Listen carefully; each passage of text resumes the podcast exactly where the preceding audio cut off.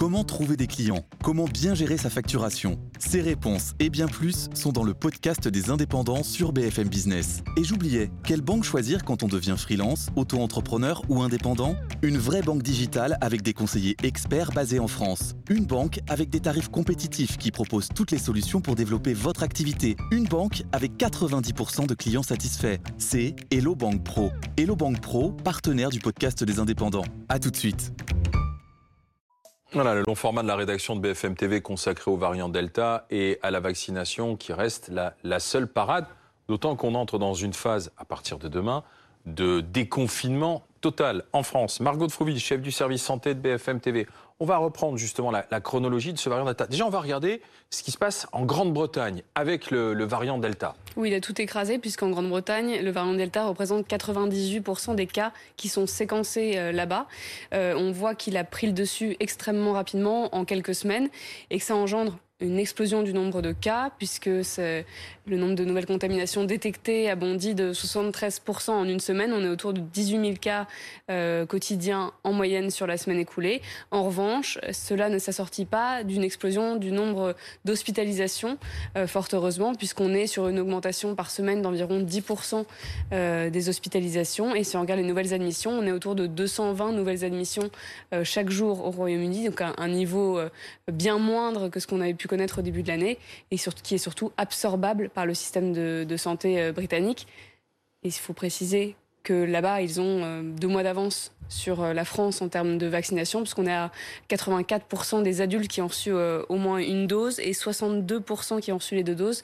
Pour les deux données, c'est environ 20 points de plus qu'en France. Et, et, alors justement, regardons euh, la situation en France, euh, Margot. En France, on a franchi un cap symbolique ce soir avec la moitié de la population euh, totalement vaccinée. Donc 50% des Français qui ont reçu au moins une dose. L'objectif à la fin de l'été, c'est d'arriver à 35 millions de Français totalement protégés et 40 millions, donc les trois quarts des adultes, euh, avec une, au moins une dose. Euh, le rythme des injections se maintient si on regarde en nombre total d'injections. En revanche, il y a quelque chose qui préoccupe les autorités, c'est la baisse du nombre de premières doses réalisées, puisque on est à un peu moins de 180 000 primo-injections réalisées chaque jour. Euh, c'est ça a été plus que divisé par deux en fait euh, en, en, un mois, d'où cette euh, vigilance et ces questions comment euh, maintenir le rythme pour arriver à un niveau de couverture euh, le plus suffisant possible à la rentrée, où on sait que selon le Centre européen de contrôle euh, des maladies, le variant Delta va représenter 90% des nouveaux cas en Europe fin, août. Alors, on va revenir sur ces pistes dans un instant, mais euh, nous sommes avec euh, le docteur Benjamin Davido, infectiologue, directeur médical référent Covid-19 à l'hôpital Raymond Poincaré de Garches. Bonsoir, docteur Davido. Euh, merci d'être euh, d'être en direct bonsoir, avec nous. Est-ce qu'on doit vraiment s'inquiéter de ce variant Delta ou pas? Écoutez, je pense que tout dépend euh, qu'est-ce qu'on appelle par s'inquiéter, parce que souvent on parle de quatrième vague, mais dans l'idée de vague, il y a une submersion. Je crois que le problème, c'est est-ce que la population sera suffisamment vaccinée avec deux doses pour être protégée d'une forme grave, et c'est ce dont quoi il faut tendre actuellement, et on est capable de le faire. Oui, mais docteur Davido, comment est-ce qu'on peut réenclencher la, dynamique de la vaccination alors? Ben, Vous avez raison, je pense qu'il faut complètement changer de doctrine, puisqu'aujourd'hui ce qu'on voit c'est qu'il y a une diminution euh, de la demande alors que l'offre elle est là. Donc ça veut dire qu'il faut changer, qu'il faut mettre des exemples, il faut des ambassadeurs, il faut des loteries, il faut typiquement que l'équipe de France par exemple, puisse être un symbole de la vaccination. On peut imaginer, comme on a perdu l'euro, que demain au Stade de France, Mbappé et Karim Benzema puissent montrer l'exemple à cette jeunesse qui a besoin de ces symboles. Et donc, je pense qu'il faut changer de logiciel actuellement si on veut sortir de cette crise durablement. Oui, on, est toujours sur l'idée d'une vaccination euh, obligatoire euh, à la rentrée, y compris pour le personnel soignant. Qu'est-ce que vous en dites?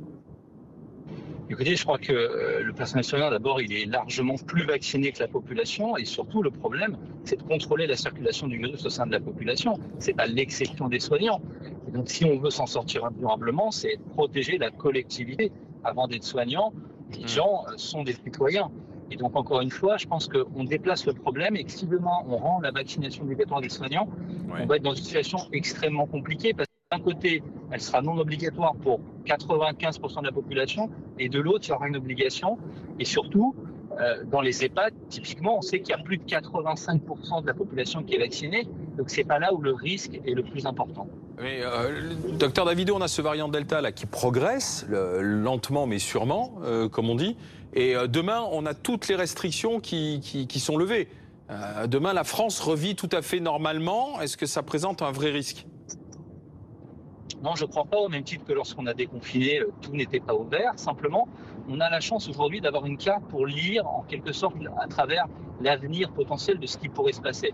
Ça veut dire que le temps joue contre nous, puisque comme vous le savez, euh, si on fait deux doses, si on est sur un schéma court, schéma original de trois semaines, il faut 15 jours après cette deuxième dose, c'est-à-dire 5 semaines au total pour avoir le passeport et l'immunité. Et donc, il va falloir aller extrêmement vite si on veut protéger cette jeunesse qui va récupérer sa liberté conditionnée, ce que j'ai envie de dire, et assumer ce passeport sanitaire au mieux. Merci Benjamin Davido, infectiologue. Merci d'avoir fait le point avec Margot de Frouville concernant euh, l'avancée du variant Delta et la vaccination